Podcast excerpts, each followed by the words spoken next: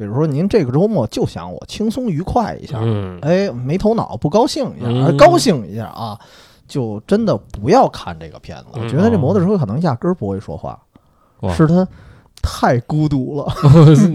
脑子里想象出一朋友。而我还一习惯就是电话只要响两声，他不接，我立马就挂。哎呦，我懂，演示成一个特别能够 social 的一个人，啊。然后那但那个状态其实不是真正的你。社交恐惧最能凸显出来那种不适症状的是在哪儿？我觉得就是旅行路上，自己旅行路上，很嗯，多父母都干过这事儿，一定有人有同感。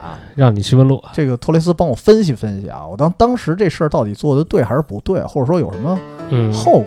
好，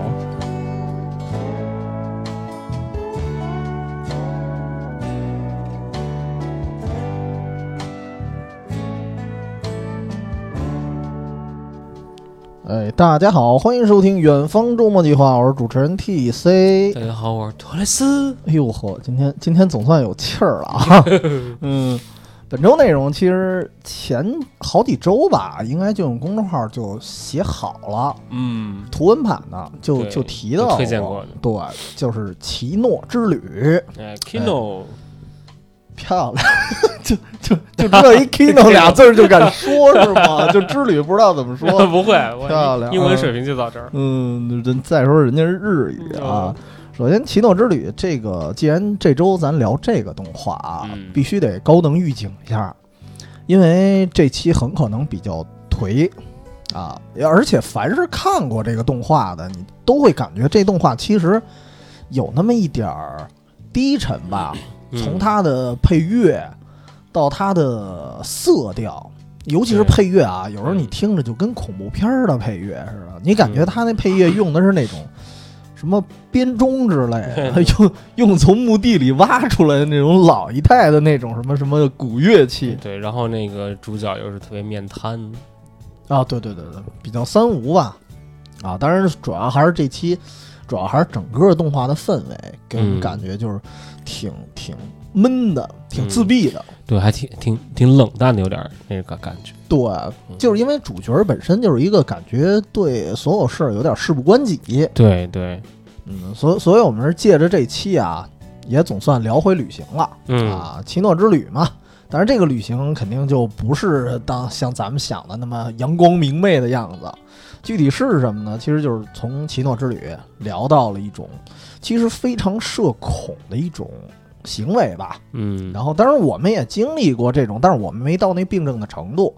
啊，在聊这之前，我们还是先讲讲这个动画到底是什么吧。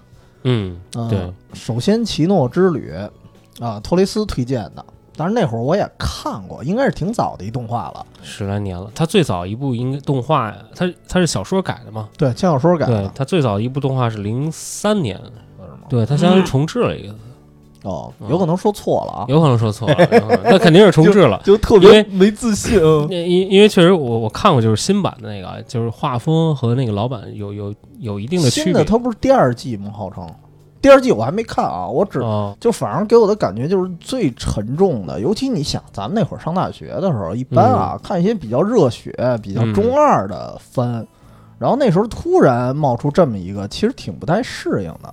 得先说说动画的长度啊，嗯动画的长度其实才十三集，我感觉没用不了多久就看完了。对，您您都是 您都是两倍速两倍速是吧？不，我不不是，我就是重温这次两倍速你说我都看了一遍了，我肯定就稍微快点儿。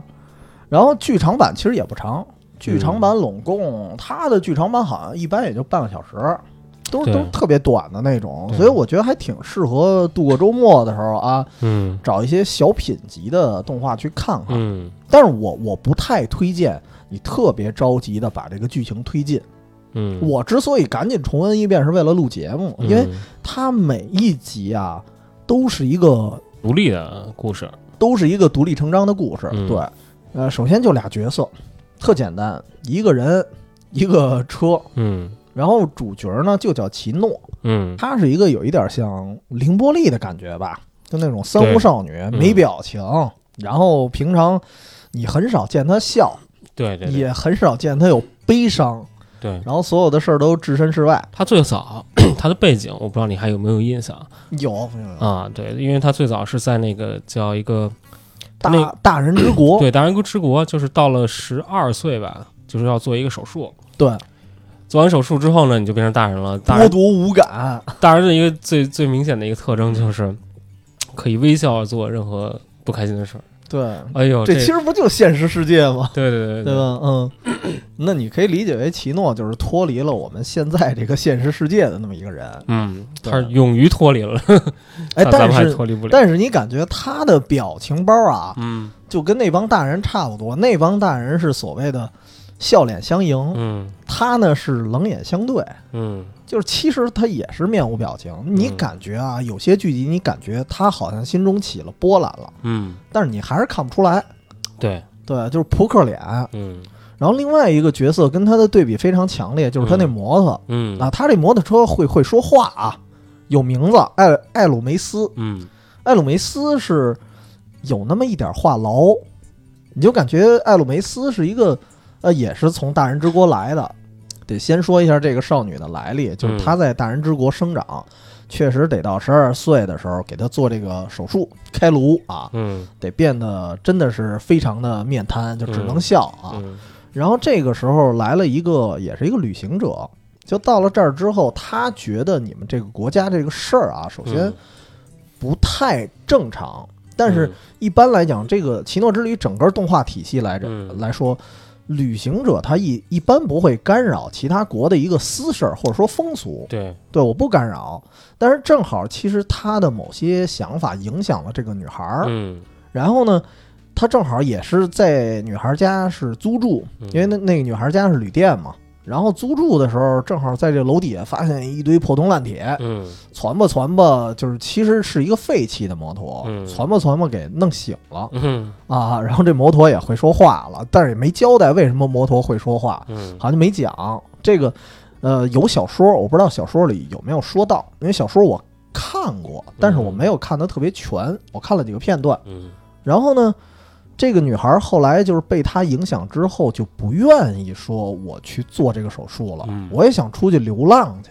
这个时候遭到了村里人的明显的那种反对，对对对，然后村里人甚至要对这个旅行者动粗了，因为他认为旅行者你影响我们这儿风俗了。嗯。然后其实真的还是把旅行者好像给杀了，我记得。后来正好是这个摩托本来是这旅行者的，嗯。摩托在旁边儿嗯。跟这小女孩说了一句：“说你要再不跑，就嗯来不及了。嗯，你要再不跑，这帮人连你也一块儿杀，对对吧？”然后后来就告诉这这女孩就直接登上摩托就跑了，还穿着一裙子。当时，对但是后来就遇见了，好像遇见了一老太太，嗯号称是他的师傅。嗯在旅行中嘛，也是正好摩托也骑着骑着摔倒了，嗯然后呢也被狼围困了。嗯这时候钻出一老太太，从深森林里拿枪给他救了，嗯然后捎带手呢也教他了一些生存的本领。嗯呃，但是那老太太在动画版也没太交代，嗯就说一个跟游侠似的一个感觉吧。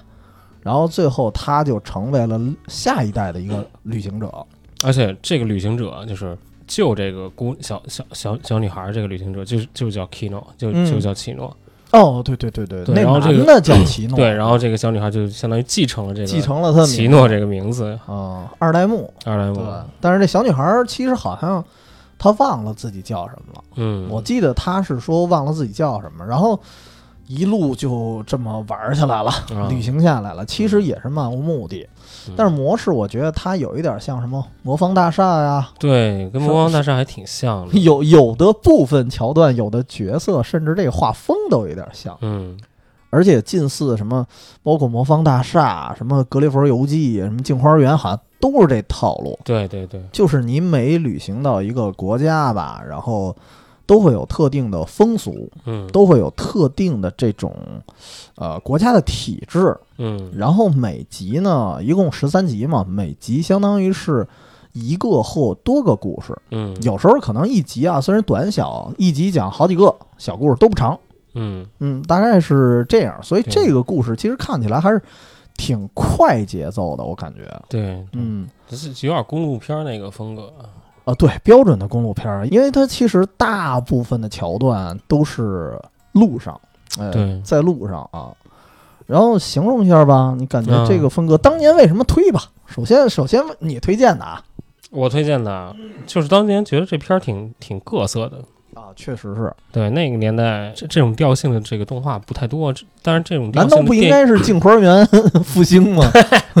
这类电影也有印象，看过一些。嗯，当然，这个动画这种形式没有，因为那时候十多年前，那时候看动画还是这有点偏无脑啊，这种比较简单的。还是没头脑和不高兴。对对对，结果发发现发现一般都是没头脑和不高不高兴，嗯双男主模式。对然后你在看到这儿的时候，你发现全都是不高兴。然后后来一接触这边，就觉得哎，这挺独特的一个一个风格。嗯然后讲的这个事儿，每集的这个他去的这个国家都还挺挺特别的。然后他嗯这个国家的一些社会制度啊，一些风俗啊，挺好玩的。对，但也不光是好玩，其实看完之后会有一点点的自己的一些思考。吧。对，啊为什么会这样？为什么他们会选择工作？为什么他们不选择这个这个逃离现现状？为什么他们会做这样的嗨选择？主要是想逃离现状的人多了，就不敢。说到我们自己心坎儿里，嗯，对，然后就后来我觉得，哎，这片儿还不错，然后嗯就就就推荐了。但其实还是小众，挺小众的一个。一哦，算是挺小众对吧？这其实我还真不知道小不小众，我就是碰巧看见的。对它是应该是偏比较小众，因为能接受这种类型的人不多，我觉得。嗯，啊，大部分看动画还是往这种轻松一点的这个氛围去选的。因为这动画看着累，嗯，确实有一点累。有点压抑，有时候看。对，有点压抑。所以为什么一开始咱节目就高能预警了一下？如果啊，您这个周末，比如说您这个周末就想我轻松愉快一下，嗯，哎，没头脑不高兴一下，高兴一下啊，就真的不要看这个片子。嗯其实我们反过来推荐，就是说这个片子确实有一点压抑，而且嗯反思的东西挺多的。嗯呃，我我我的感觉啊，就是说，我觉得这个片子给我的感觉就是，就是他自我的风格特别的浓烈。嗯就是你看，咱刚才也对比了一下，什么《格列佛游记》呀，还是魔嗯魔方大厦。嗯，其实魔方大厦好多人说童年阴影，嗯但是它整体给我的感觉啊，至少色彩上嗯，还是很明快的。魔方大厦，对它至少给我的感觉还是挺活泼的，我觉得那种颜色反而就让人觉得难受。更闹心是吗？对，太艳丽了，哦，有点恐怖的感觉，就跟那个特别漂亮的那种毒蛇一样，哎呦就满身花纹哦的那，种。我知道满。身花纹的那种，对就是越花越觉得难受毒是吧？对，然然后这个呢，奇诺之旅，奇诺之旅呢，有点像一个柚子味儿的一个毒药，然后你喝进去还行，稍微有点苦，然后慢慢的，然后你就死过去了。然后那么一个慢性毒柚子味儿的毒药，那喝过是怎么着？为什么说柚子味儿？就是嗯它整个画面就偏有一点带着那种黄色的、橙色的那种滤镜的哦感觉。对对对对对，还真是，对所以我 第一感觉像柚子就是昏黄。其实对它给我的感觉就是那滤镜。它有一点跟沙尘暴似的，对。还就像沙尘暴。对，它就经常经常还经常会穿过什么沙漠呀，然后而且那个嗯。城市都建的特别的建在这个这个比较荒芜的地区，对，所以就有那个氛围。而且有的城市它建的那地儿吧，你感觉好像还特别危险的地儿，嗯。就是什么海边儿啊，或者说什么那个什么火山口底下呀、啊。什么的，就那种。我其实看这个，除除这以外啊，嗯我看的时候，首先我刚才跟跟你说了，就哪怕是魔方大厦那种类型，嗯。就是哪怕它像毒蛇一样艳丽，嗯。它至少啊，你给我一死的痛快的感觉，你知道吗？就是就是就是就是它艳丽的很痛快，啊。就是它给我的感觉就特别的低沉。嗯。就我第一次看这个动画，我应该是因为它很短，嗯。但我当时是两集两集的看完的，我哦看了好几天，哦因为看不下去实实在我看不了第三集，你知道吗？嗯看不动，嗯嗯嗯因为你觉得每一集，甚至有的集数都有强烈的那种泪点，嗯你看完了就觉得，哎呀，怎么那么难受啊？嗯因为当时年纪轻嘛，嗯对吧？承受能力也很差，嗯对，所以这给我的最大的感觉就是也很沉重，嗯但是又很吸引人。嗯嗯嗯，除了这个以外，就是我觉得它整个故事里啊，包括在旅行中他碰到的人和事儿，都会给人一种强烈的，就是我想要屏蔽社交的感觉。对我我不知道你有没有这感觉？为什么我今天引发这话题啊？就是我就是觉得他他动画里边嗯好像就若有似无的在传播这个东西。嗯，首先，这主角他就不爱说话，对，对，就每天跟自己摩托车说话，我甚至有一种恐怖的联想啊！嗯我在想，会不会他是太活在自我的世界当中了？嗯可能艾鲁梅斯压根儿不会说话，嗯，就单纯是他臆想出来。所以，为什么艾鲁梅斯会说话这个事儿嗯之前没有铺垫，啊，就没有任何印证，对吧？哦就突然就会说话了。所以我我当时在有这么一种想象，我觉得这哦摩托车可能压根儿不会说话，哇是他太孤独了。脑子里想象出一朋友，呃，对啊，而且我不知道有没有人啊，就比如嗯说像、像我可能喜欢独自旅行，啊我，一个人出去玩嗯，我也喜欢。啊，一个人出去玩的时候有没有自言自语的时候吧？就是说反正我会自己在就在大脑里面会跟自己对话，啊，对啊 有时，候会对啊，会你肯定不会说出来，你对对对对你要说出来，大街上人就给你拍抖音了，对，就给你拍下来了，你就会会对话，然后会质疑自己啊，会取悦自己，逗自己，啊 或者怎么对样啊，看到一风景，有人啊哎，快来快来，哎，对对对这风景不错，来了来了，我就在这儿呢。那时候就感觉就是身体和意识是是两个东西，是两个人，时候是，而且还嗯会想象出一个人来。对，对，就是你感觉啊，好像独自旅行是你沉溺在其中，就跟奇诺一样你好像沉浸在其中，但是好像又有那么一点儿心有不甘，嗯所以才会臆想出一个人来。但是他跟咱们不一样，他有一个摩托。嗯，对我一般是对话都是我那六零 D。就那相机，啊，哎，你看看那边那景儿，帮我拍一下。哎，走着，他拍下来了，然后他就自己拍。就有时候，但是我我倒没到这个程度啊嗯。但是有时候我我不知道是不是所有人都这样，但是我自己确实也跟你差不多。嗯，就是如果自己去旅游的时候，嗯就会有一个自我的对话，嗯。就是有可能谈天说地，甚至我嗯有时候啊，我觉得就是我为什么做播客，我发现这个灵感不会枯竭，嗯。因为我在跟自己对话的过程中，有时候灵感就出来了。对我经常就是有一些话题是在，是在旅游的过程中出来的，啊所以为什么我还是愿意做旅游这个事儿啊啊！但是说回这片子啊，嗯说回这片子，其实它本身我若有似无的，刚才说了，一直在传达这么一种仿佛要屏蔽社交这么一个事儿，所以我就想到了一个话题，就是说。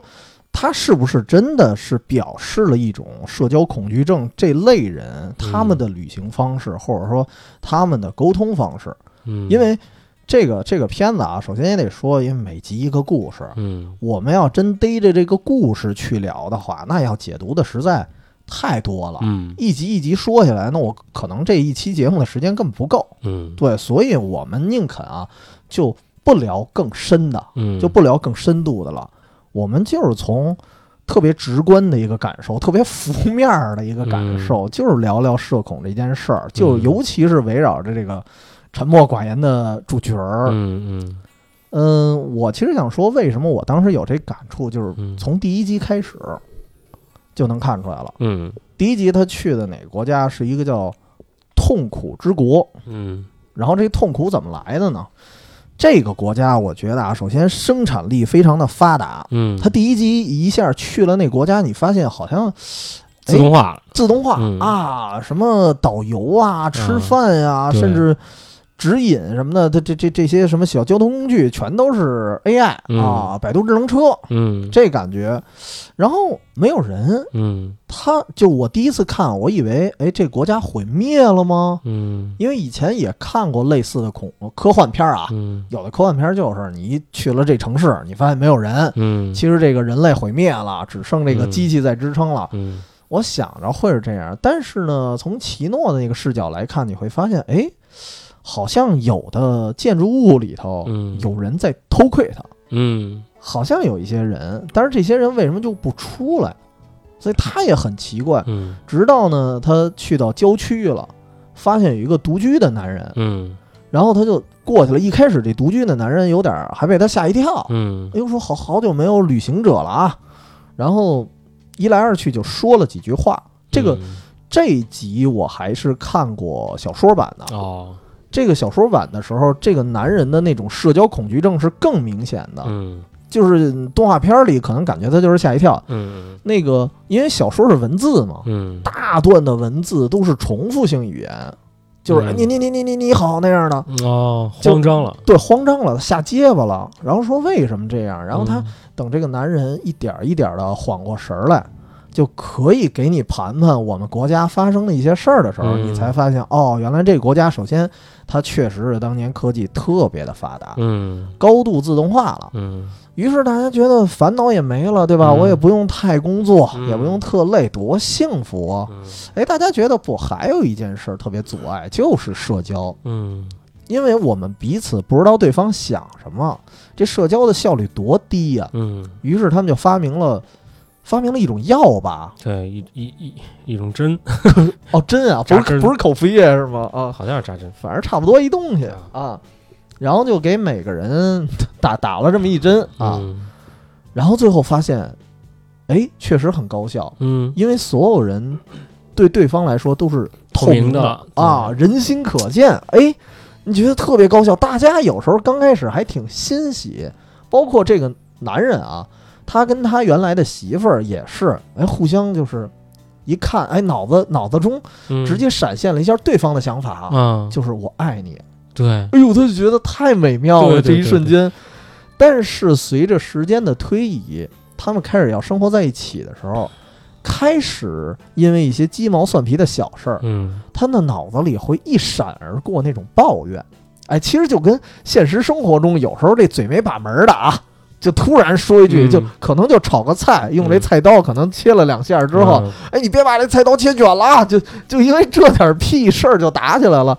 但是正常来讲，有时候就两个人社交，他会搂住，就不说这句话。而且这事儿本身也没什么大不了的，对，就是脑子一闪而过嗯。但是在他们这个国家不一样，嗯他一闪而过的时候，对方能听见。对对，就好像你想什么就直接说出来了一样，对，就就跟脱口而出一样。嗯我觉得他可能就映射的这种很多人，他对很多事儿，他认为啊，嗯就是我特别害怕有一种人跟你聊天的时候，他跟你说：“哎，我这人说话直啊，我这人嘴没把门的啊。” 一般人说到这儿的时候，嗯哦，我说那您说啊，我先上个厕所去了，嗯，我就走了。嗯就为什么一般跟你说这话的人，他一定下一句要说点你不高兴的话了、啊？嗯就这这种人特别讨厌，但是 但是这这是正常人，嗯你要是搂，这真的有一点情商的人啊，嗯他能搂得住。嗯，但是在这个国家已经没办法了。对，没法掩掩饰自己了，对于是，这个男主和女主啊，什么男主，就就就这个男人嗯跟他媳妇儿嗯就两地分居了，嗯不得不分居。嗯然后偶尔他们会遥遥相望一下，嗯但是永远不能在一起了。嗯对，就是因为太知道对方想说什么了，嗯。而且又太敏感了，对，因为你心里想了。你想的能不是真的吗？嗯。对吧？嗯。就就会有这种想法，但是他们不想想，有时候脑子里过一个想一个事儿，他可能就像过电一样，嗯，非常快，瞬间就没了。对，人一瞬间会想很多东西，嗯，就是有的没的，真的假的，对，甚至有时候想的这事儿啊，嗯，都是编的，对对吧？不是心里想的事儿就是真的。对，所以这这一下就所有人都不能生活在一块儿，只能单独生活，嗯，甭管是什么样的关系，是认识还是不认识的，对啊，你不认识的，不认识的容易打架。对，不认识，俩人擦肩而过，这人真这棒。一照眼，我靠，哎，我我干过一次这样的事儿，就是有一次是什么呀？嗯 嗯，有一次我记得好像我忘了在哪儿了，嗯。也是在路边上看一个小胖胖，就是长得有点胖啊，嗯。这大哥。嗯，然后呢，他在跑步，啊。但是他是一跳一跳的那种跑，啊，就非常有弹性。嗯。然后我就没忍住，嗯。我就嘴里真说出声来了，得 得亏他没听见啊！啊我当时就嘴里啊，好轻盈的胖子，然后然后得亏他没听见，啊。我说听见了非得打我，他可能听见也懒得搭理你，对，也懒得打我是吧？主要打我还得蹦过来，对，真干过这事儿。嗯嗯。但是他这个动画里啊，其实这一集啊，嗯痛苦之国》，嗯。我觉得还别光看动画，啊。可以去看小说，因为小说这男的说的话更多。嗯他除了说他们两个人的关系以外，嗯。他也说了一下，就是说我们国家还嗯。发生了大量的这种事儿，嗯，比如说在政治场合，嗯嗯，俩政治家对，常年合作，然后后来发现，其实啊，脑子里想的经常会想一件事儿，就是我什么时候能给他弄死，嗯，就是压根儿就没有合作关系，然后最后俩俩两拨人就打起来了。对对对对，对然后甚至还有一个是，就是他小说里提的，好像动画里应该是完全没这段儿。啊，小说里提还有一个是什么呀？有一男的看一女女孩很漂亮，擦肩而过，啊，然后最后想法被人知道了，啊于是因为强奸未遂被逮起来了。对，也会有这种情况，所以整个国家是乱的，嗯所以最后变成了一种就是人与人之间太透明，你反而不能交往了。对，对，我觉得这像什么呀？因为那天正好是看一电视，嗯看一美食节目，我就想到这事儿了。我觉得就像炒菜一样。嗯。就是你想啊，现在空气中这么多可漂浮什么什么悬浮什么颗粒物啊，嗯。我也忘了这个词儿了。嗯。对他炒菜的时候，你肯定这玩意儿往锅里掉，嗯。对吧？但是眼不见心不烦，嗯。而且吃完了其实也没什么大病，嗯。你就吃了。但是有一天我要知道，嗯。或者说我可视化的这个土有多少掉进这锅里，嗯。我就不吃了，啊，你就受不了了，就就恶心了。但还好吧，嗯就那那个剂量应该不会太大。对，它剂量不会太大，但是嗯可视化了啊！我不知道是可视化一种什么方式。你要是看着那些颗粒乌嚷乌嚷的，哎呀，反正也挺吓人的。然后这是一个啊，嗯但是就是不得不说，其实我觉得这个动画的第一集和第二集，它在小说里的顺序是不一样的。哦，小说里顺序不一样，但是啊，嗯不知道为什么，就是动画把他们俩分别搁第一集和第二集，我觉得可能是刻意为之。嗯因为第一集和第二集形成了一个强烈的反差，嗯就是截然相反的例子。嗯就是刚才说这个社交是因为太透明了，嗯我没法社交了。嗯哎，第二次是在一个旅途中啊，嗯这段儿我不知道你还有印象吗？嗯是奇诺在一个冰天雪地的场合，嗯他碰见了一个搁浅的卡车，嗯然后里面呢是三个奄奄一息的大叔。哦，那个三三个修路的人是哎，不是，还不哦是三个修路的人啊，哦三个修路的人也也也挺逗的。吧？啊但是这仨人是什么？这仨人现在先不说他身份，哦只是看他们快死了，然后奇诺呢就给他们救了。哦，我想起来这想起来了吧啊然后呢，奇诺就是其实一开始奇诺还在救他们的过程中，嗯还有一点纠结。嗯，为什么纠结呢？是因为我要救活他们仨，我得弄吃的吧？对，我得弄吃的，我得打猎吧？对，杀死了三只兔子，嗯在杀兔子的时候，奇诺你就看内心戏特别足。嗯哎，就我发现所有这种不善社交的人啊，嗯。其实他内心戏都非常的丰富，嗯，因为他敏感，所以可能才更戏戏多，戏多。其实，其实在，在他的这个脑海中啊，嗯。已经一眼万年了，对，已经过了几千年了，嗯。海枯石烂了，对。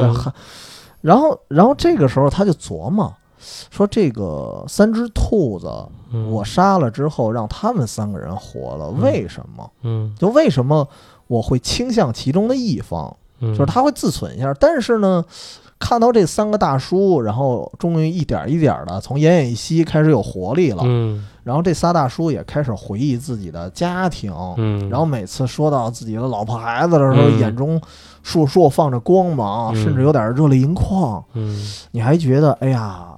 呃，得亏我救了这三个人、嗯三个，好人，这是对，至少是三个可怜人吧，嗯，对吧？我拯救了这三个可怜人之后，因为我我不知道大家，比如说你去一些场合有没有看一些乞丐，我们放一些钱，嗯有那么一瞬间，我还觉得挺欣慰的，嗯对吧？我嗯好像做了一件好事儿似的。哎，结果等他们三个体力恢复的时候，嗯然后他们的车呢也能动了。他说：“奇诺，奇诺，你过来一下，怎么着的啊？哎对。”中途这仨大叔还送了奇诺一个首饰呢，嗯送一个小礼物，说是救命之恩。嗯哎，说的还挺好。结果他说：“奇诺，奇诺，你过来车头这边看一眼。”嗯奇诺就过去了，嗯结果发现发现这仨大叔端着枪嗯对着他，然后才知道这仨人是人贩子。嗯然后呢，他们要继续自己人贩子的旅程。嗯那么这个过程中，其实我们的身份首先不能让你奇诺知道，嗯所以就想把奇诺给宰了。嗯你，看，就特别农夫和蛇，对对对，对。对然后这时候其实奇诺就挺愤怒的，但是你看依然看不出表情。啊，就依然是板着脸，嗯然后再加上奇诺拜了那个老太太当师傅之后，他身手非常的矫捷，嗯把这仨人瞬间就给杀了。嗯对，就你感觉是毫无迟疑的，嗯，但实际上他在最后走的时候，我记得他看了一眼那三张兔子皮，嗯。所以其实，在他心里，他会产生一种怀疑：嗯。是我当年要不要救他们？嗯。救完了，你会发现这三个人也是死，嗯，为了他们仨还还搭死了三条兔子，嗯。对吧？就他会产生一种强烈的怀疑，所以你看这一段吧，跟第一集又是一反差。嗯第一集是所有人心都是透明的，嗯，人心透明太恐怖了。对，然后你看第二集，你会发现人心难测，又太恐怖了。你会发现就是左右活不了，就就怎么都不行。所以这这当时我看完了，就是后来就让我想起这个朴树。我记得啊有一次在好像豆瓣儿发起的节目，忘了叫什么名儿了啊。嗯有一主持人就问他说，因为朴树他属于就有有那么一点失语的人，嗯。他说话不是很利落，嗯。说话有一点结巴，特别明显。嗯。就是如果你不看那个视频，你干听声儿，你听不下去，嗯。闹心。嗯。然后那个主持人就问了他，说你是不是对人类的语言啊，或者说嗯好像是对社交还是语言，我忘了是什么词儿了大概这意思，嗯。说是不是产生怀疑？嗯。然后朴树说是，嗯，就是不太相信人类的语言。嗯对，所以我会把这两件事连接在一块儿看，我真是觉得社交是 越发觉得是一件特别恐怖的事儿。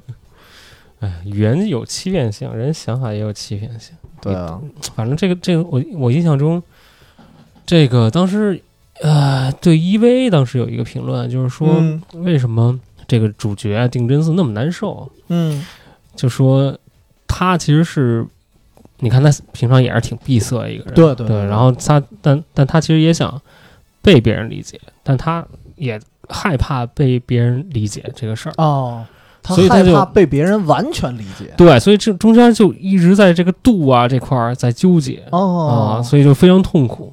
对，而且你在社交场合真的嗯很难遇见一个就是既理解你，嗯，然后又不会触碰你底线的人。对那样这个人太难了啊。真遇到那样人，你会深深的爱上他，漂亮。那如果是一同性怎么办？也一样爱。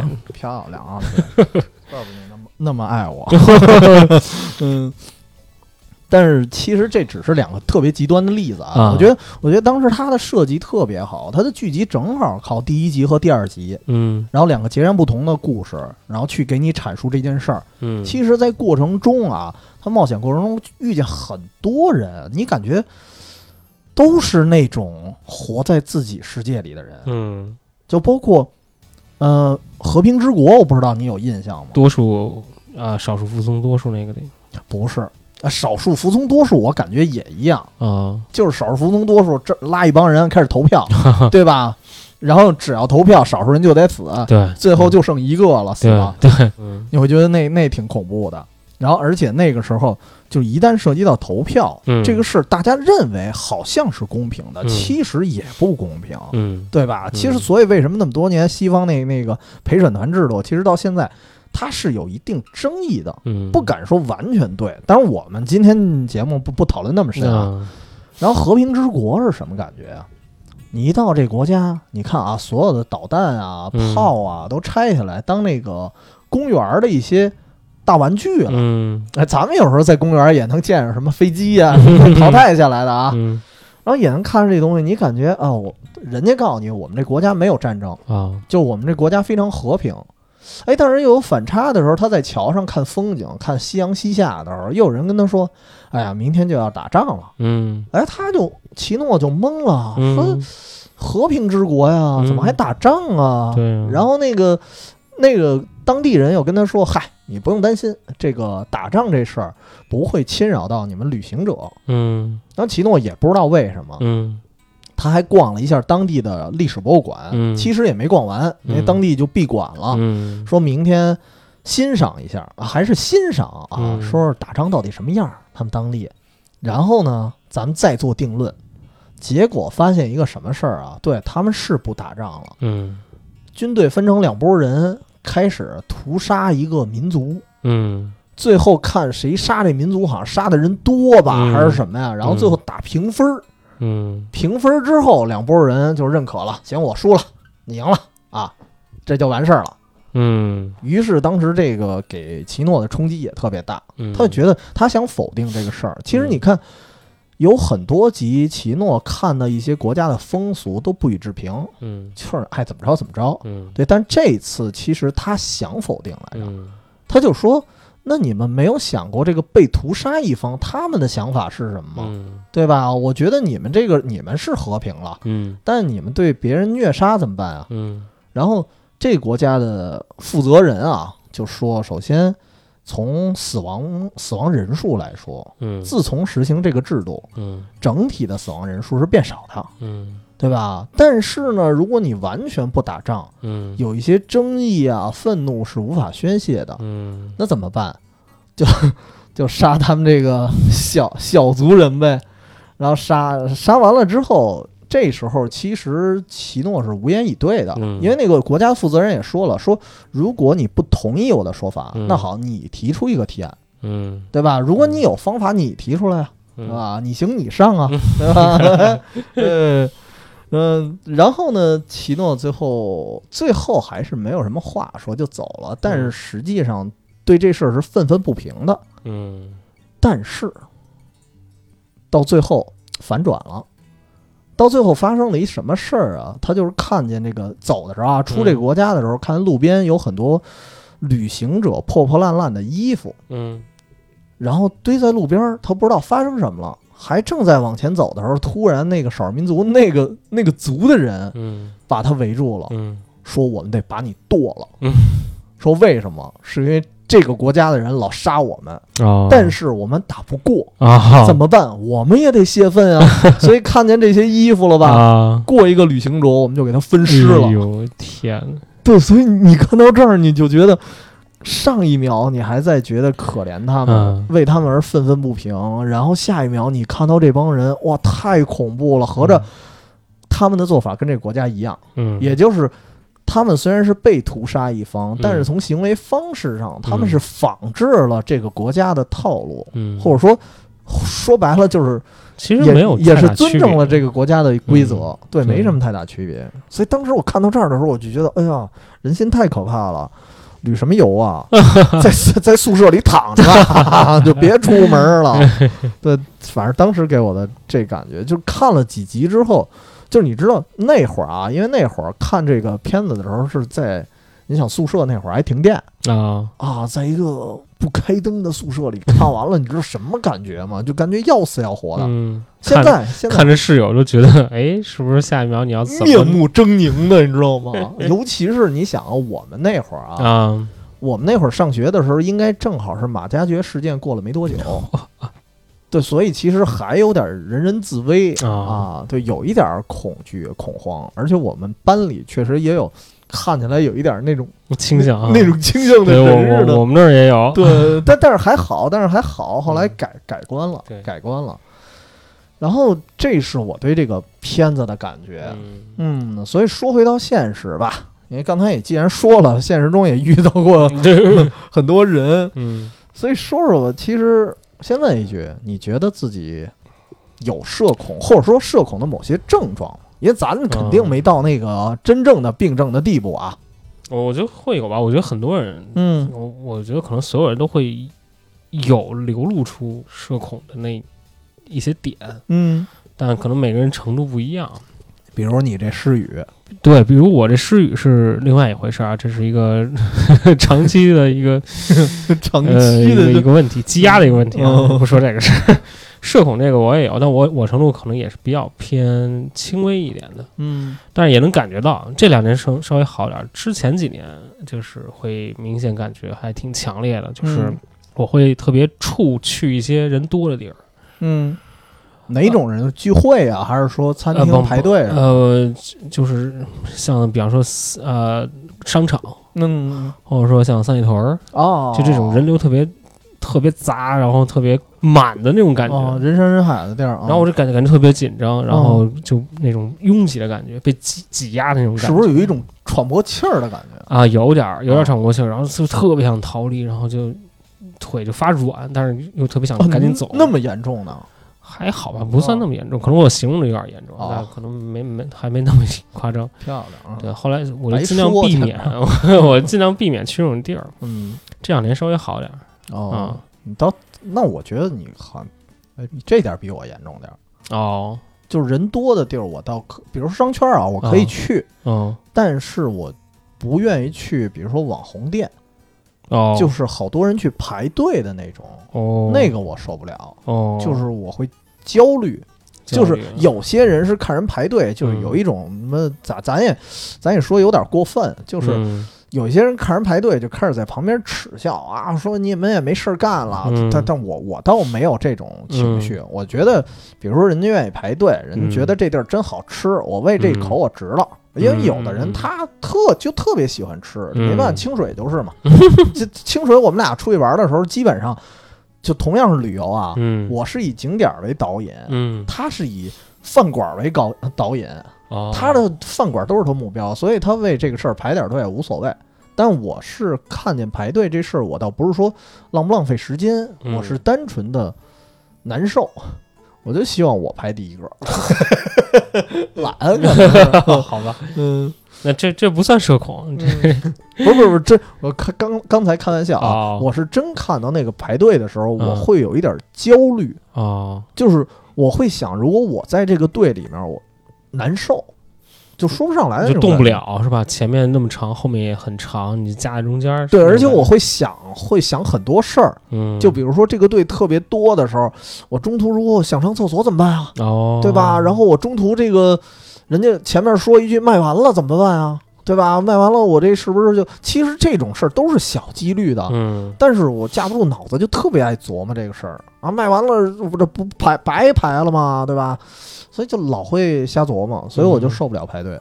哦，哎，那比方说你你去那种集会，就是你不经常偶尔会去那种嗯。什么什么主题的活动啊，啊然后现场会有各种很多摊位啊，然后很多人的那种地方。啊，得分两种啊。啊，比如说那种集市那种摊位，你比如说鬼市那种，嗯。还好，嗯。因为我眼中那个时候我主要看的是什么？我看的是货，我不看人，我看的是物品。然后，但是如果是一些聚会啊，嗯呃，完全陌生的我倒还好。就如果这个场合里所有人我基本上都不认识，啊我也是自己去的，啊我就没那么恐惧。但是哦如果这个场合是半生不熟，嗯比如说大家聚个会，这里有人认识，有人我也不认识，啊我就觉得特别闹得慌，哦，就是心里我就老想走。对，你要不走的话，你又得逼着自己跟他们去搜搜。对，然后啊而且而且这时候你这个大家讲一笑话，你说我笑还是不笑？就是我我这个人我就很幽默了，我一般嗯别人比比我嗯笑点比我低的，我听不下去，你知道吗？啊 凡尔赛一下，不是，但这是开玩笑啊嗯。但是确实是半生不熟的那个场合，我会嗯觉得特别扭。而且去之前，我首先会有这么一种焦虑，就是什么呀？嗯，如果这个局是晚上，嗯我会特难受，嗯，因为像我有睡下午觉的习惯，哦。比如说去一局之前，我可能会闷会儿，嗯。但是那时候我就睡不着了，嗯。或者是要么睡不着，要么睡不醒，嗯。就是已经卡这点儿啊。比如说五点大家见面，嗯。那我四点得出门，嗯那我四点嗯。肯定我得醒啊，对吧？嗯。不行，我那那会儿我就醒不了，就特别难受。我经常是在那一瞬间，我特别想给主办方发一短信说不行，我不去了。嗯，我特别想干这事儿，但是有时候就努着去了。明白嗯明白。我之前有一个有一次就是不得不跟着一个旅行团去一个地儿，当时是给他们做一个哦，不是卖保险的不是 卖保险，不 是卖保险，是当时有一个他们算我们甲方嘛，哦然后陪着他们去了一个地儿。然后我发现，就整个旅游团他们都认识吧，嗯然后我是属于随团的人员，哦哦，明白。你相当于是工作人员，呃但是工作又不完全不是直接对接的那种，是吗？就不是负责旅行团的那种工不对，作人员。我不负责旅行团的事儿，啊不负责旅游事儿，但我陪这帮人，哦，明白。然后我就出就看他们聊的特别火热，嗯然后我就在对那个车里的尾尾部嗯。坐着，哎呦，就感觉特强的那种那种孤独感，然后但这种孤独感不是说想我想去融入，我是想逃，我想赶紧结束，赶紧跑了，哦。太难受了，我还宁愿自己花点钱我自己转着呢，哦，非得跟着他们是吧？整个人的都得聚焦到他们身上，又跟他们不熟，嗯，然后又觉得他们 low，就就很难受。嗯反正这事儿啊，首先社恐形容一下啊，其实这事儿首先它确实是存在的一种嗯疾病，对吧？但是我们没到那个程度，你说这算疾病吗？是是是是是这这个是有这种疾病的，甚至有人去医院去查去。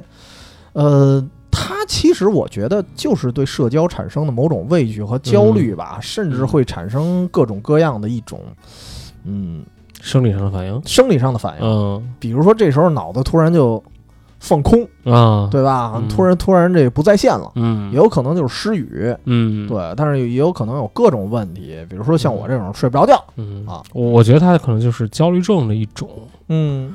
因为我感觉就是所有的这些社恐，他最后会导导向都是人会变成焦虑，对，都是焦焦虑，甭管是你是因为什么事情，因为人还是因为场景，还是因为这个时间，嗯你会感觉这个这种不安全感啊、紧张感啊哦，这些我这些可能这些感觉可能都是这一种焦虑的情绪哦，啊，我是这么想。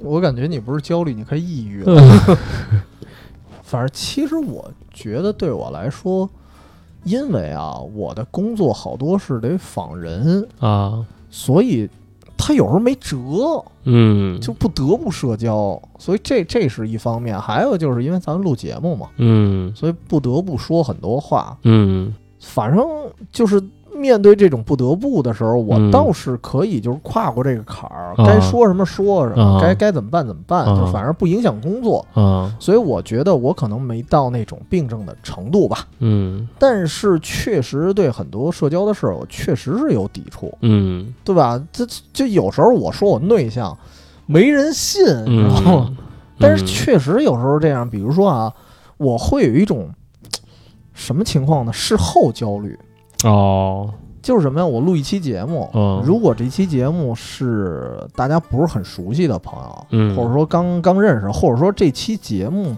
话题性特别强，嗯或者说我连录了两期。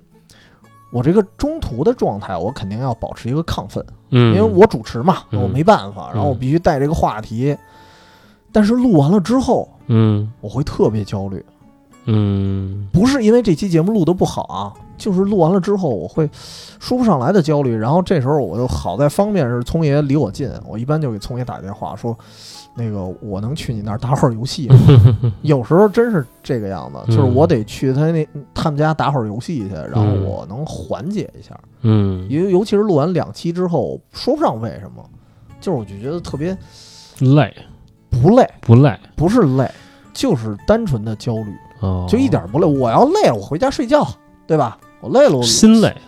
心累应该是心累。对，就是为什么我要去打游戏嘛，说明我身体上、体力上其实我不累，你需要宣泄。对我需要宣泄，甚至说点特别无脑的话，嗯我就得拿拿着一个特无聊的一游戏，一边玩嗯一边还取笑，说天天也不干正事儿什么的，嗯，就可能这时候心情才会缓解。理解。因为之前那一段，你相当于是把自己这个演示成一个特别能够 social 的一个人，啊，然后那但那个状态其实不是真正不是真正的你。对，啊，所以你会觉得很疲劳。尤其是听我们节目的时候，会觉得，哎，这人好像能说话啊，实际上这人家可内向了呢。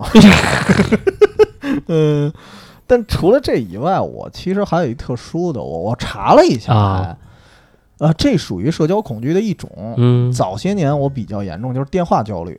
嗯，我，但是我、那你是因为工作闹的是吧？我其实准备节目之前，我回忆了一下，嗯我认为我是工作闹的，嗯后来仔细回了一下，好像不对，嗯因为以前就有这毛病。就首先工作是什么啊？嗯确实是有一部分原因，就是因为之前不是那个人事工作嘛，嗯我当时是仨电话嗯都得向员工开放，嗯我的一个手机，我的一个座机，以及我还得兼着一值班电话。嗯那个值班电话我接不着，我是要被投诉的，哦所以当时特别累，经常是仨电话同时响。嗯然后呢，我只能接那个值班电话。嗯，然后最后值班电话接到了之后，因为我手机没有按时的接员工电话，嗯依然被投诉了。嗯就所以你想那个状态下，我是极度焦虑的。嗯然后我就听见电话那个嗡嗡响的声，我就难受。嗯这是一方面，然后还有打出去电话的时候哦，我也受不了。我那会儿，尤其是那会儿，可能是彩铃比较盛行啊，啊我听不了彩铃那声儿。哦，一听有有反应，身体已经有反应了。对我一听那个彩铃那声，我就起鸡皮疙瘩。尤其那彩铃吧，有的是嗯巨难听。嗯咱别的不说啊，七十一嗯有一段时间，他的那个彩铃就巨难听。嗯然后我还给他提过意见，我说大哥，那咱能换一彩铃吗？嗯他说这彩铃不是我设置的。就是自动就有，哦但是给他打电话的时候我就特难受。你这属于叫什么？这 P PTSD 那呃，有一点儿啊，但但是但是我当时啊，我有一段时间我真以为可能是因为工作原因，啊但是后来我回忆了一下，就是我好像在中学的时候也有这个毛病，嗯嗯就是咱们那时候上学啊，不是经常有一事儿，就是今天留什么作业我也忘了，嗯，打电话得问一下同学，对吧？嗯？人家如果给我们家打过来，都说话特别流畅，嗯然后就就说哎哪哪哪项哪项作业，然后哪哪科哪科作业都留了什么，然后你大概跟我说一下，我记一下啊，啊很正常。然后他跟我问的时候，我也正常，但是我电话打出去我难受。啊就是那时候我还一习惯，就是电话只要响两声，他不接，我立马就挂，哎呦，我懂，我懂。对吧？但但是当时我的心里不是焦虑，嗯我回想了一下，是烦躁。嗯我不知道为什么，就也不是说怕我一打过去是人家长接的，嗯你谁呀、给我们家孩子打什么电话？我、嗯我倒不是因为这个，不知道为什么就就响两声嗯不接我就挂，以至于 以至于后来出了一什么事儿啊？嗯同学第二天问我。你是不是给我们家打骚扰电话？给给我们家打骚扰电话了？哎，响一声你就挂，你什么意思？因为因为我这边听好像跟他那边响的那个频率好像不一样，啊。我也不知道为什么，好像是不一样。他反正他跟我说的，就嗯。响了一下就挂了。你说你什么意思？是不是？是不是吓唬我？对我我确实是那个状态，就响两声不挂我，就不接我就难受。啊。啊、但是但是哈，嗯。我又追溯了一下，嗯。发现还不对。我嗯。小学时候也不是这个状态，嗯。因为小学有一段时间我闲的特别无聊，因为小学那会儿，啊，好多家庭没电话。我们那是有电话的时候，嗯我我我给我们胡同口那个旅店打骚扰电话，所以当时那个状态好像又没事儿。啊对，我记得有一有一天某天下午，我跟我哥闲的没事儿干，当然也可能我哥给我带动的啊，因为他比较淘气。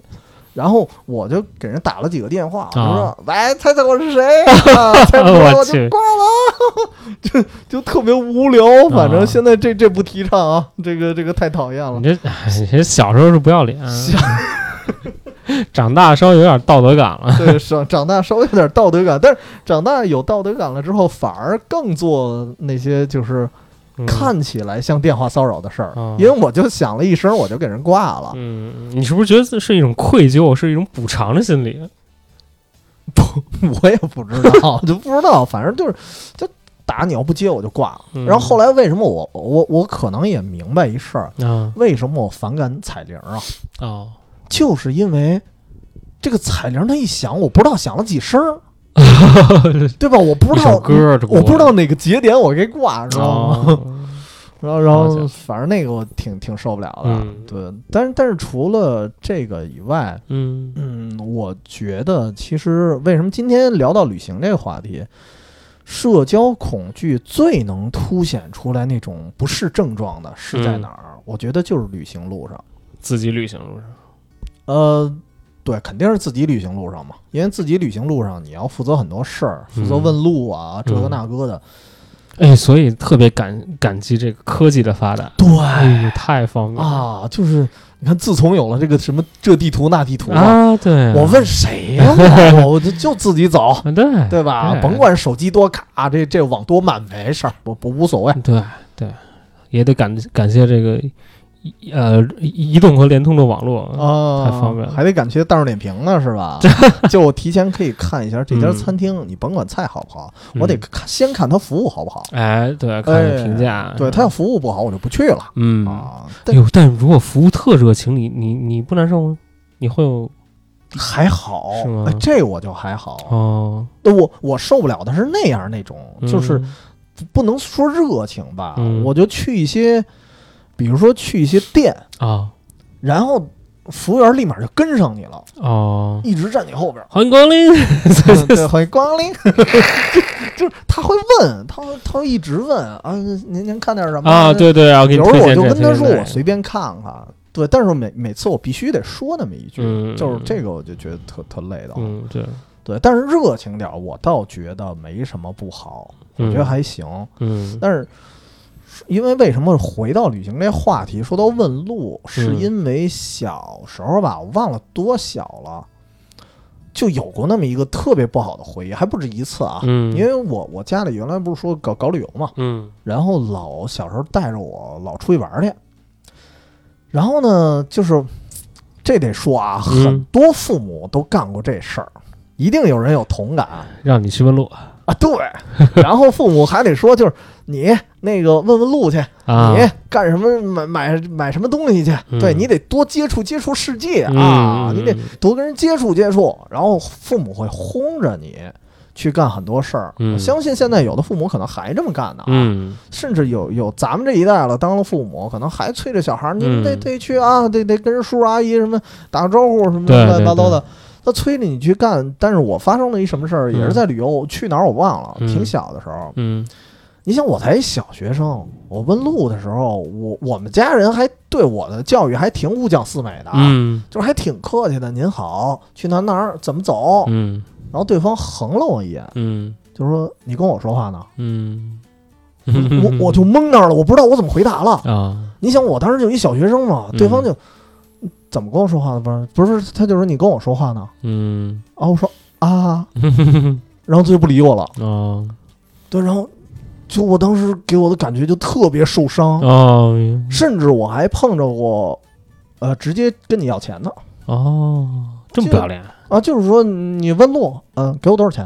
啊？就特别直白，你给我给我多少钱？这是他们的问题，不是你的问题。对，确实是他们的问题，但是你想，作为一个小学生来说，嗯它会造成为什么我到现在记着这事儿，嗯就是因为当时这事儿太冲击了，我当时就给我问懵那儿了，嗯嗯说对呀、我可不跟你说话呢吗？没没对着旁边那石头墩儿说呀，就给我整懵了，嗯我我我不知道，我甚至当时可能啊，我不知道他是对我态度不好，还是他没理解我说什么话，嗯，我还在琢磨，哎，我要不要重复一遍？是不是他没明白啊？就嗯难道我有口音？嗯还是怎么着？我我给我整懵了，所以以至于，但是后来我觉得确实是因为手机方便 啊，就太好了，问啥路啊？这虽然有时候我现在倒是不不至于说嗯。留着一童年阴影不敢问路，嗯。也能问，但是确实不需要有时候，嗯。因为再碰上一些你说我万一啊，我嗯问路碰上一个聪爷那样的人，嗯，给 给你问岔了真给我指反了啊 哎。啊！还说呢，今天好像见托雷斯之前自己就走错路了。嗯，为什么走走错路？你自己心里明白。呃，不是，这这事儿可以说一下。真的见你之前，我是看这个，确实，呃，车车门旁边啊有一个小女孩 在发抖音，然后呢，我恰巧看见她手机上的字儿了，是她啊正在编写。她说：“哎呀，今天又坐过站了。”嗯，然后我还一阵窃喜，我说哈坐过站了，然后我正嘲笑人家呢，然后我发现我坐过了两站，然后 然后我再退回来，呃，但是我坐过站不是因为忘了那站了，我是单纯的就就认错路了。嗯，单纯的就就盯着人家，盯了两站，对，盯了两站，没有他比我先下了，我还在回味那种自豪感当中。你看我多认路，然后下来就打脸了，而且我问题是我都已经走到下一个地铁的中转站那儿了，哦。就，走到那儿，我发现哎，没有我想去的地儿，我才发现我走错了。好家伙，哎呀，然后这个这个是小时候，但是后来后来发生过一件事儿，我就嗯到现在我产生了一种矛盾。这个托雷斯帮我分析分析啊，我当当时这事儿到底做的对还是不对，或者说有什么嗯，后果？好，是当时我我在一个在一古镇啊，一嗯。酒吧嗯。喝酒，因为我去很多地儿旅游，我都想去当地的酒吧喝点儿。啊，然后因为当时也是一个人嘛，嗯。就瞎喝着玩儿。嗯。然后呢，正好附近有俩大姐姐，他们那桌的说一块儿喝点吧，哎，这话题有意思。啊，但确实也没什么啊。复杂的。就我当时一想，因为人家明显的是那种老老大姐那个、那个范儿的啊。嗯，我觉得我这一小年轻也无所谓，人家也不图我什么，我也我也不图人家不吃亏，对对对对对。然后后来我就坐过去了，就一块儿喝着酒，然后我突然意识到有一点点不对劲儿的事儿，啊，是因为他们这酒桌上有一男的哦，喝多了。哦，然后后来我才发现，这男的是一直老想占这俩大姐姐的便宜，哦，因为那年我还小啊，那年我还小，然后我就感觉这俩人叫我过来，是不是想把这男的轰走？啊，我当时也确实想过，后来我觉得这哥们儿，首先对方啊有点骚高闷壮的，嗯我呢就比较苗条嘛，对吧一百八十斤的一个小瘦子啊。嗯然后后来，因为我其实对这事儿我还是有一点儿畏惧的，嗯嗯，就是因为我不是说我我害怕或者怂或者怎么着的，或者说不敢这个仗义直言，是因为你想我那个地儿它是就那个哪儿凤凰古镇嘛，嗯就是那个地儿本身就有一点偏，嗯，虽然游客很多，嗯，但是它也是一很偏僻的地儿。嗯，我不知道那人身上，比如说那人要带个家伙事儿什么的，嗯带个刀什么的，我还嗯真不敢惹。啊，因为咱们还拿刚才那动画举例，那个三个大叔要杀奇诺的时候，让奇诺说：“你把你枪扔出来。”嗯，结果奇奇诺把枪扔出来了，说嗯：“那你把你刀也扔出来。”嗯奇诺就开始滴啦咔啦就开始找刀，一下扔出好几好几十把。嗯当时那仨大叔都疯了，说这哥们儿是不是卖刀的呀？这同样是这感受，嗯我不知道他身上藏着什么，嗯所以我其实，呃，但是我已经坐到那个位置了，我也没办法。嗯就是如果啊，我没有当时跟他们拼桌，嗯我可能呢也就不管了。嗯或者说我可以去帮忙报警，嗯但是我不会直接去出手去干什么。酒吧里那么多人，那也不不是非得靠我，对吧？嗯啊，但是实话实说，确实是在那个场合下，不是所有人都敢动手或者怎么样的。嗯然后后来呢，我感觉有一点还好，嗯就是这人啊，反正也快喝多了。嗯然后我的方法呢，是要不就智取，嗯，继续灌他是吗？继续灌他。不，嗯他想灌我。哦，但是你你又不是，咱们又不是没喝过酒，能灌我，开玩笑呢。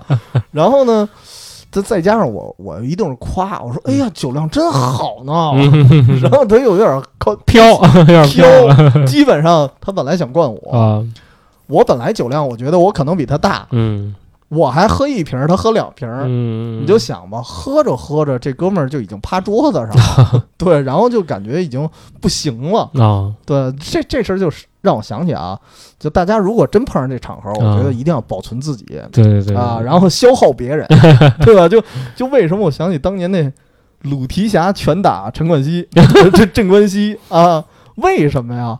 先让你切什么臊子，啊，先切肉，切累了再打。嗯其实鲁提辖特鸡贼，嗯他可能不一定打得过陈冠希，不是这这陈冠希，我老说错了。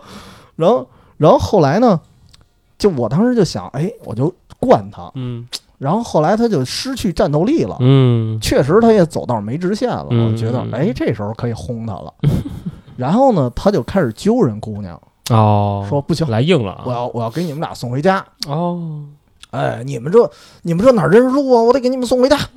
然后然后这时候我一琢磨，嗯你也高了啊，没事儿了，然后我就给他摁那儿了。嗯然后这时候我一发现，哎，我好像他喝多了，我也比他劲儿稍微大点儿，嗯就给他摁那儿了。我说你啊，就是该怎么走你就自己走吧。嗯首先，因为我感觉你都走不出一直线了，嗯你就别送人家了。嗯然后呢，他也感觉他胳膊也抬不起来，嗯然后后来他就悻悻的走了。啊，走了之后呢，这事儿就也没完全完。嗯，他走了之后，这俩大姐姐反正就随便聊会儿天儿，嗯然后人家也该走了。嗯但是其实人家也有点后怕，嗯嗯，就说别回头这哥们儿还埋伏着。嗯然后呢，当时琢磨着是不是我给人送回去，但是我一想啊，我也不是本地人，我还是给人送回去，我要送回人家，我也找不着回来路了。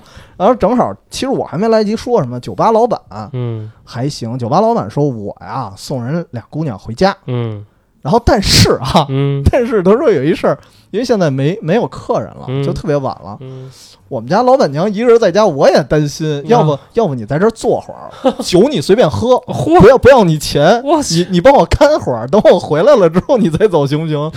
然后然后我说行呗，然后后来我就在在他酒吧里坐了会儿，嗯，然后撸撸猫什么的，对他们家家猫还挺多的。然后后来就等到老板走了之后，我再走。然后走的时候，因为凤凰古城现现在很多古镇，我估计都有同样的这规矩，就是晚上酒吧不能太闹，嗯因为你不能吵着当地人或者说旅客在那儿休息，所以到晚上就没有那些所谓的闹吧了，嗯就所说那什么音乐吧就没了，街上非常安静，而且你想那古镇嘛，它照明也没那么好，嗯。就在我往回走的时候，我听见后面有脚步声，嗯嗯嗯。我当时第一想法就是刚才那人，嗯，提着刀回来了。对，我真是这么想，我还真想的是提着刀，啊，然后因为那那几天不是下雨吗？嗯。我手上就一把伞，嗯还是那种 倍儿次的那天堂伞什么的。嗯你要说英国绅士的那种什么大那个硬骨伞、嗯大木头把儿的，我还能跟他拼一下。我说天堂伞，嗯好一碰他先散架了，嗯当时也挺害怕的。然后我就是我记得往前走了两步之后，我就想了一辙，就回了一下头，然后脚步声也没了，哦后边什么都没有。但啊，没人啊，但绝对有脚步声，但是绝对有脚步声，所以我我到现在后来后来我就走了，我只能继续往前走，我也没辙，我不能回去看去啊。嗯，但是确实是那脚步声就消失了，就我在想可能是什么呀？我只能自我安慰一下吧，嗯就是有可能。但但是因为那古镇小啊，它只有一条路啊，嗯它它是不是走支线了？那支哦线可能就到河边儿了。嗯大晚上谁去河边儿啊？对吧？我就想，那那也只能想他是不是河边儿夜里醒醒酒去，是不是有些人啊，或者说他可能进了其他一些旅店啦，这我不知道。哦但是反正后边那人就消失了。哇，够瘆得慌，对，但是这事儿其实让我到现在想起来都很矛盾，啊，就是我又。就到现在啊，如果说我又去了一酒吧场合，又有人招呼我，哎，拼个桌吧，我估计我就不会再拼桌了。嗯，安全起见还是对，还还是就别拼了，就是觉得有一点后怕。虽然现在其实那个老板嗯偶尔我们朋友圈还点个赞，还、哦还算还算点头之交，还认识。啊，但是但是如果未来再遇见这种情况，嗯或者说再遇见什么，因为如果不是刚才啊，我听见后边有脚步声这个事儿发生，嗯我可能还没那么后怕。就是当时确实是回路上。真有脚步声，我还没看见后边有没有人。您要是真有一人，这事儿我也算有啊一结果，有一定论。对对对，对吧？最最后这事儿弄得我特闹心。不是你幻听吗？是会不会你假想的这种？不是，应该不是，挺清楚的，挺清楚的。哎而且我当时应该也没有喝特多，嗯而且就是刚才也说了，那个古镇它晚上什么声儿都没有，就特别安静。嗯在那儿就是有任何声音的话，你是能听见的。嗯而且它那个石路也是那种石头的路嘛，石板路还是什么呀？嗯嗯，就是它踩那个地上的声音应该会很响。哦，你能听见，但就是最后也没看见人，呃、所以所以到后来我觉得这事儿特矛盾，哦就是说如果真碰上这种情况，可能力所能及的范围内，还是嗯会去帮忙，但是也会尽可能的去避开一些危险吧。对我来说，你尽量，你下回啊可以请我喝酒，啊，这样人多点儿，哎人多势众，哦，对啊，我点。我就怕，我就怕你先趴那儿了，对，只要你请，我不绝对不怕，漂亮，就为了钱什么无所谓，无所谓。真行，嗯，反正就这个事儿吧，它会在我心目中变成一个问号，啊，就是未来发生什么，我只能说我现在觉得啊就不会拼桌，但是谁知道以后会不会更加浪啊，不好说。对下回两个小年轻的小姑娘让你拼桌，你还得拼，还得拼 拼了，拼了，拼了，拼拼拼，拼拼了命了，嗯。拼多多，多多拼拼。对，嗯，但是但是说回来啊，我就觉得，就今天聊这么多啊，嗯我们聊到尾声了。嗯嗯，咱们说了这么多危言耸听的事儿，我觉得还是得最后阳光一点儿，嗯说一点儿，就觉得，就是我刚才也说了，在恰当的时候尽量去社交。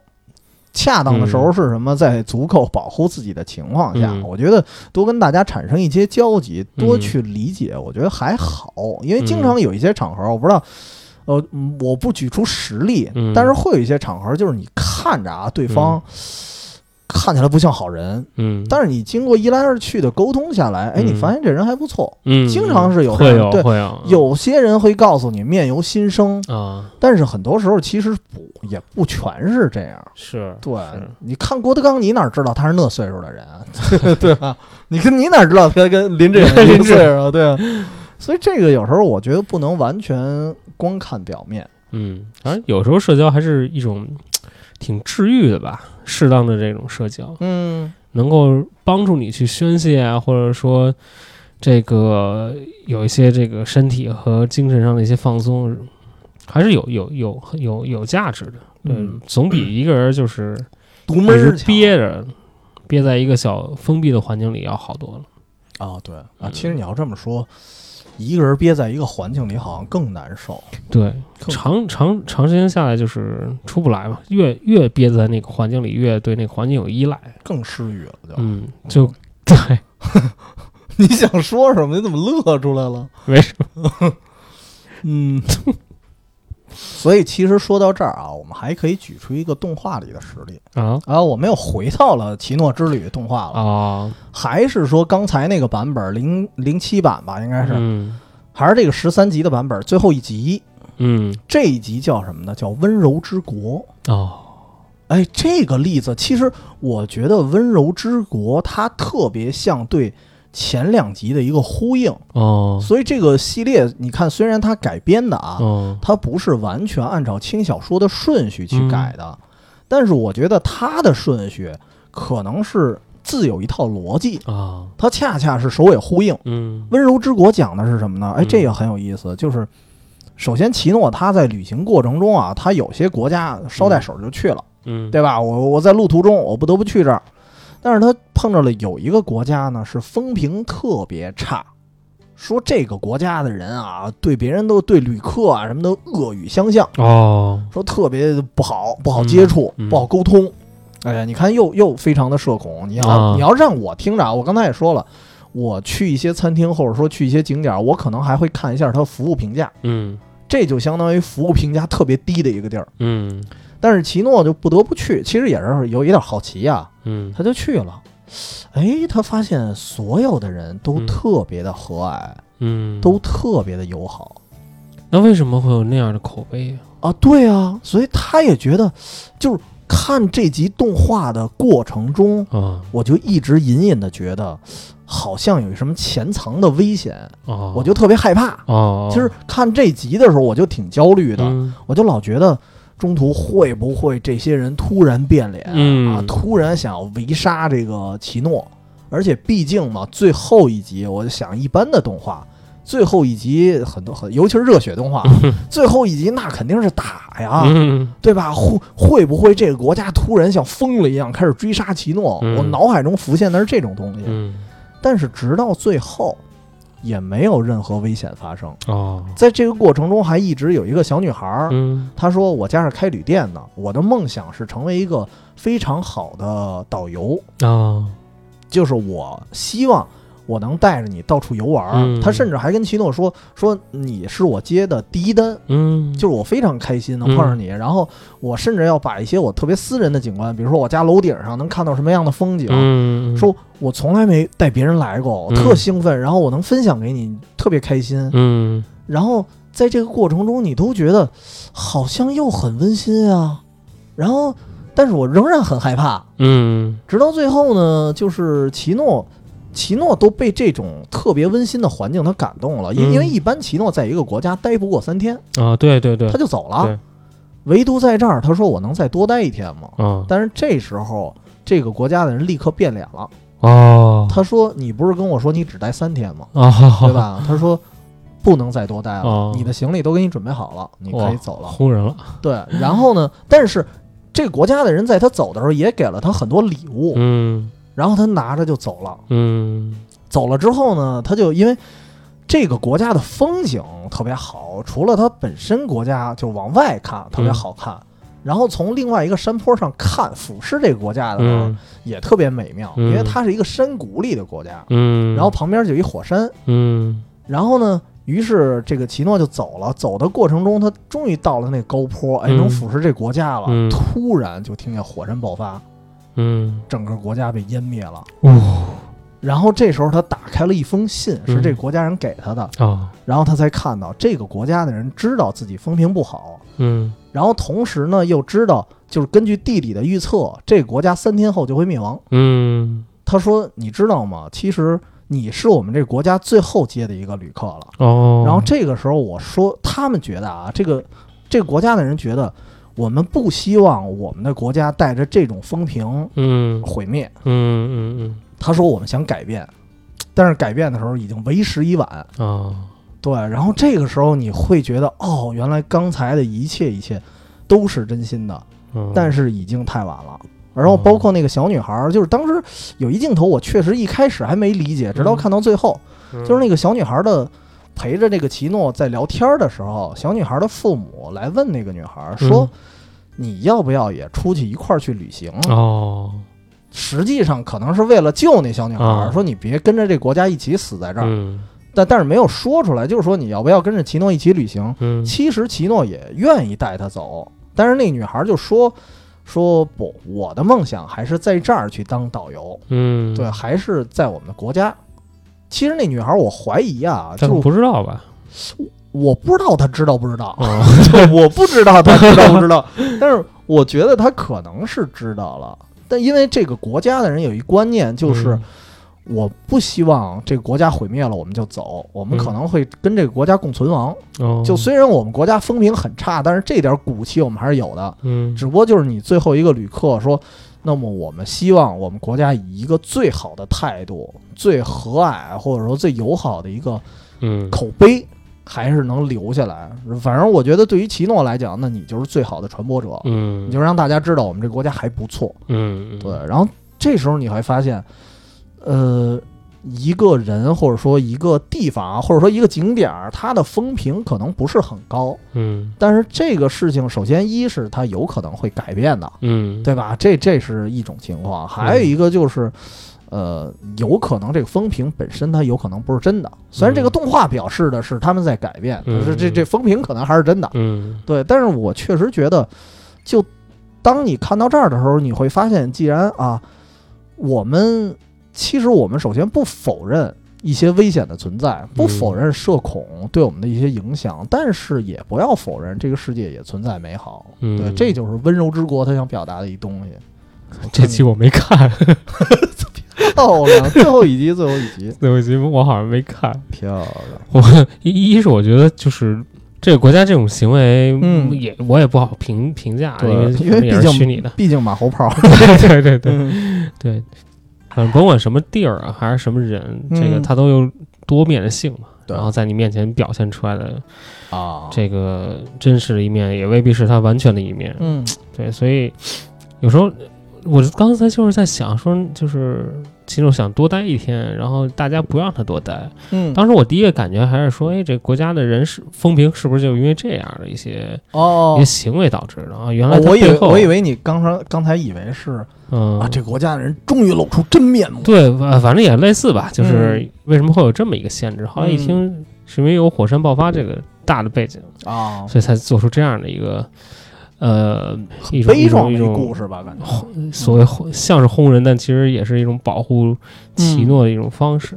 我代入一下那个场景，我觉得这国家人太不值得，明明可以是吧？你换个地儿，没必要这样，哦。会把自己搞这么悲壮，用这种嗯这种这种自杀性的这种行为来，就为了一个名声啊，我觉得嗯也挺也挺可怜的。嗨，毕竟是虚拟的啊，是。不敢过多的评价。但是现实中确实有一些人，就是他嗯。就哎，这这像什么呀？嗯。让子弹飞，嗯。老六，啊，我没吃你米粉儿，对吧？哦哦，我没吃多吃你碗凉粉儿，对吧？嗯所以我把我肚子剖开，嗯我要让你看到 啊。就是就让你死，反正剧情杀，还说什么呀？反正这个当时我我最大的感觉就是风评和真实的感受其实是两码事儿。就有的时候我觉得，包括社交的时候，有时候啊，嗯只要这人不是罪大恶极的，不是说纯坏人，咱们嗯不排除有一些人其实他他很讨厌，他就是坏。对，就确实有一种人他就是坏。但是社交时候有些场合，我觉得他是适合不适合的问题，就是有可能你跟这个人，不管别人啊，嗯。说这个人多不好，嗯。说这人说话多多怎么说，多啊多接不上话，嗯，但是你可能就觉得这个人恰恰跟你是有某种心灵相通，对，你们一类人，对，可能可能就是一类人，对。嗯，都讨厌，其实大家说他的时候，就是在影射你呢。啊，对对，但但是反过来，也有可能大家都说这人好，嗯，但是你跟他，你又对不上话，对对对吧？对，也许两个人都是好人，那他就是过不到一块儿，就是不合适，对，我们都没错，哎，只是不适合，对吧？你说这不像社交啊，这怎么也是社交，啊？对对，也是社交生活本身就是一种社交嘛。对，嗯。